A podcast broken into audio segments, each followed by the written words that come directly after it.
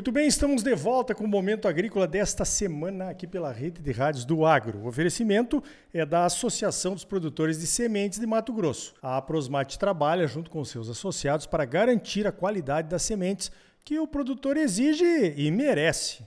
Olha só, essa semana nós estivemos visitando a Embrapa Agro Silvio Pastoril em Sinop. Trouxemos um grupo de chineses de uma organização chamada Instituto de Recursos Mundiais, WRI. Eles vieram aqui conhecer os sistemas integrados de produção, o que é uma, uma grande oportunidade para nós, porque os chineses, além de não conhecerem o Brasil, eles são pesquisadores, né? As moças que estiveram aqui são pesquisadoras, trabalham com a questão do carbono, as metodologias de cálculo do carbono, e o Brasil está precisando tanto, né? Que as metodologias aqui do carbono tropical sejam validadas internacionalmente. Eu acho que o WRI, que desenvolveu o GHG Protocol, pode ser um, um contato valioso né, para a nossa Embrapa. Para falar sobre isso e também de outros assuntos, eu chamei o pesquisador Flávio Vruck, nosso velho conhecido aqui da Embrapa.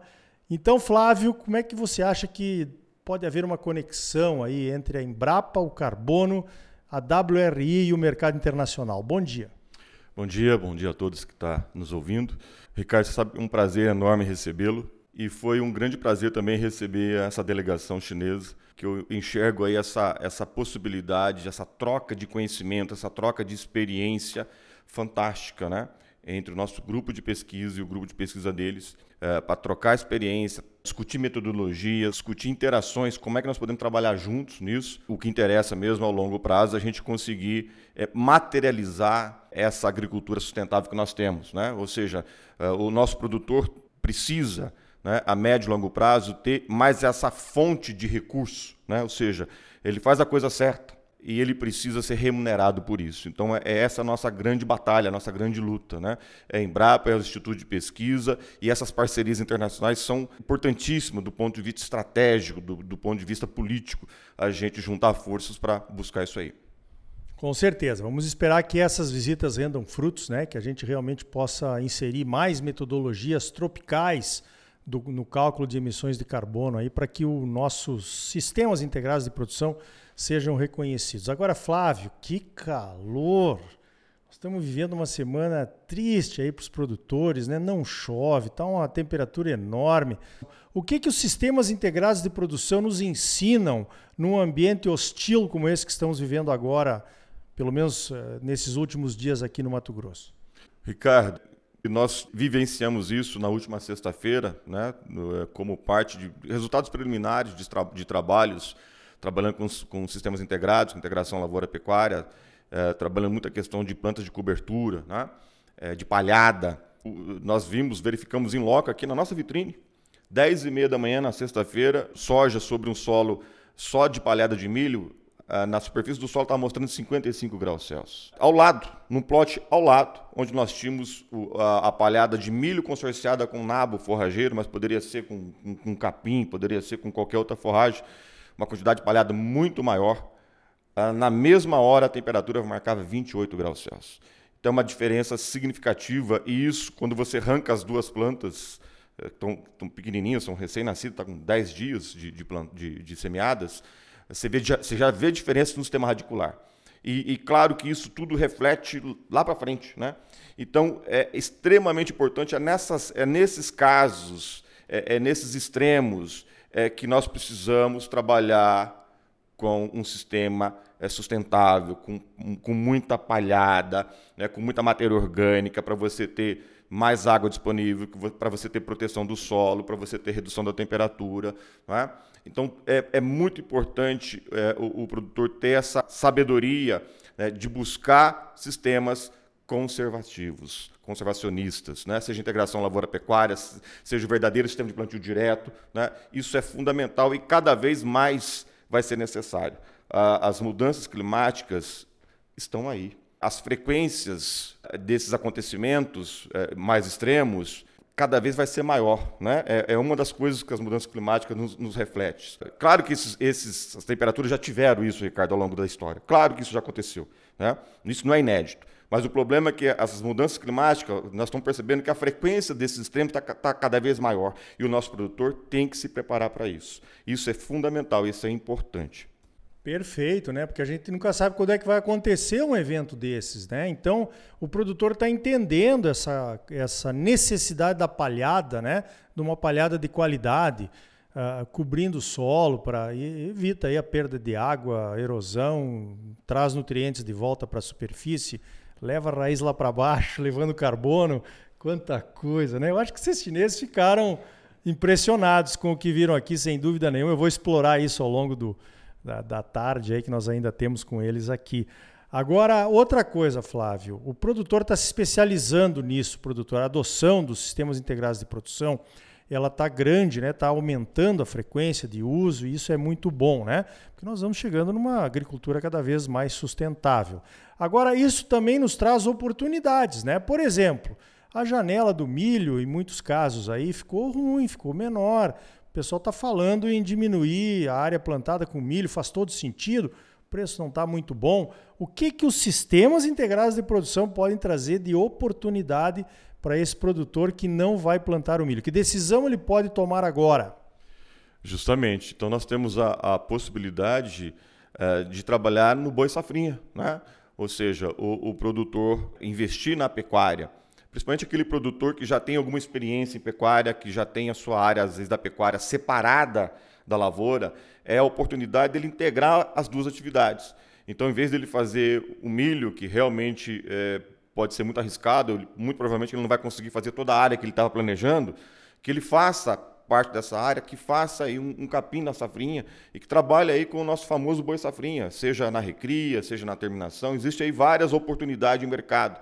Né? É estudar bem a sua região, é verificar o que o mercado está demandando para buscar essa integração. O que, que é importante ele fazer agora, uma vez decidido pela integração? É viabilizar isso. Então, já procurar animais, isso provavelmente vai acontecer muito, né? Então vai ter uma demanda é, maior de animais, então ele, ele tem que buscar esses, esses, animais antecipadamente, seja em qual fase que ele vai trabalhar, mas é importante ele já ter em mente aonde vai buscar esses animais, dar uma olhada no mercado, se possível já fazer essa compra antecipada, já deixar preparada a questão de cerca, tem que ter cerca, quem é lavoureiro vai colocar animais, tem que ter cerca, tem que ter comedouro, tem que ter bebedouro, então tudo isso tem que estar já buscando todas essas ferramentas, né, todo esse planejamento para ele não perder a janela. Então, colheu a soja, já entra fazendo isso, já entra fazendo a semeadura, logo em seguida já não, deixa o capim é, é, é, passar do ponto, isso também é importante, né? Não adianta você plantar o capim, aquele capim maravilhoso, e você entrar com esse capim com 90 dias. Já passou, né? Você perde, é, você perde no acalmamento, você perde na qualidade da forragem. Então é extremamente importante o planejamento, a gestão. Eu vou fazer o boi safrinha. Então eu vou me planejar para isso, vou comprar sementes agora da forragem, vou deixar pronto a minha cerca, vou deixar pronto o meu bebedouro, o meu comedouro, para mim não ter problema. Perfeito. Agora, Flávio, se não der para fazer o boi safrinha, o produtor que está nos ouvindo aqui não tem tradição na pecuária, ainda não fez o bebedouro, isso custa dinheiro, tem que botar cerca elétrica, Deus o livre, não é fácil, né? O que, que ele ainda pode fazer? Como é que ele pode olhar a próxima safra com uma cobertura diferente do solo, já que ele não está conseguindo plantar o milho na janela certa? Muito bem, tem algumas alternativas. Nós podemos falar de algumas alternativas é, que ainda é, produzem algum dinheiro, que tem alguma receita. Né? Nós temos, por exemplo, feijão calpi. Vou falar de pulso, de modo geral. Dentro dos pulsos nós temos feijão calpi, é, que nós podemos fazer, que ele, é, você consegue semeá-lo depois do milho, né? dá para fazer aí até início de março, né? 10, 15 de março, dependendo da região que você está.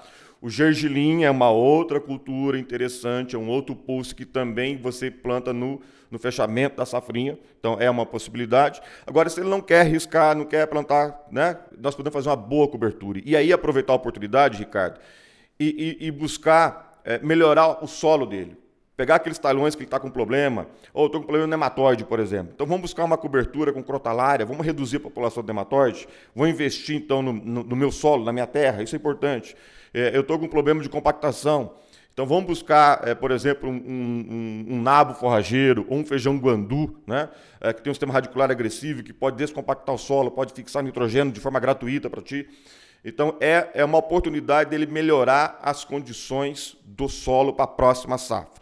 Ele pode até não ganhar dinheiro na hora, mas é um investimento de médio e longo prazo. Ele vai melhorar o seu solo para produzir mais na próxima safra. Isso é importante. Muito bem, veja só então quantas oportunidades os sistemas integrados de produção podem trazer para os produtores. Né? Começa devagarzinho, mas tem um caminho constante rumo a essa produção mais sustentável que são os sistemas integrados de produção. Eu conversei então com o Dr. Flávio Vruck, aqui da Embrapa Agro Silvio Pastoril. Flávio, parabéns para toda a equipe, parabéns para você pelo trabalho e obrigado pela tua participação aqui no Momento Agrícola. Ricardo, nós que agradecemos, agradecemos a todos que estão nos ouvindo. A Embrapa sempre está à disposição é, do produtor, está à disposição tua, né? Está à disposição. A Embrapa é nossa, Ricardo. Eu sempre acabei de falar isso agora no, no, no evento lá. A Embrapa, uma empresa pública direito privado, é nossa, é de cada brasileiro. Né? Então, nos procure, né? estamos à disposição.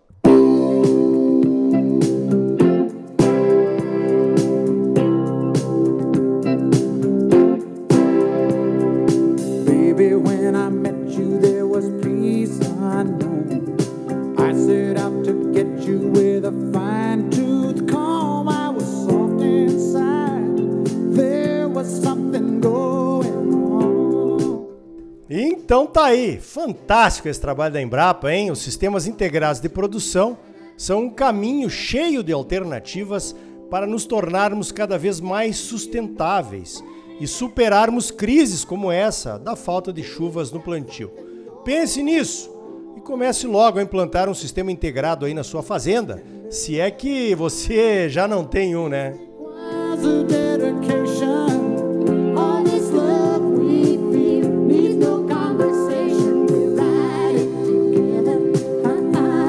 A semente de qualidade é a base da ótima produtividade que todos buscamos.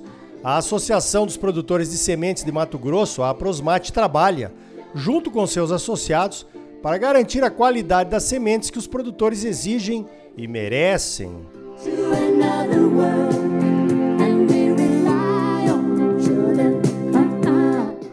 Você sempre muito bem informado, ligado aqui no Momento Agrícola. Por hoje vamos ficando por aqui. Então até a semana que vem com mais um Momento Agrícola Mato Grosso para você. Fique aí com a Dolly Parton e o Kenny Rogers com esse clássico, né? Islands in the Streams, Ilhas na Correnteza. E até lá!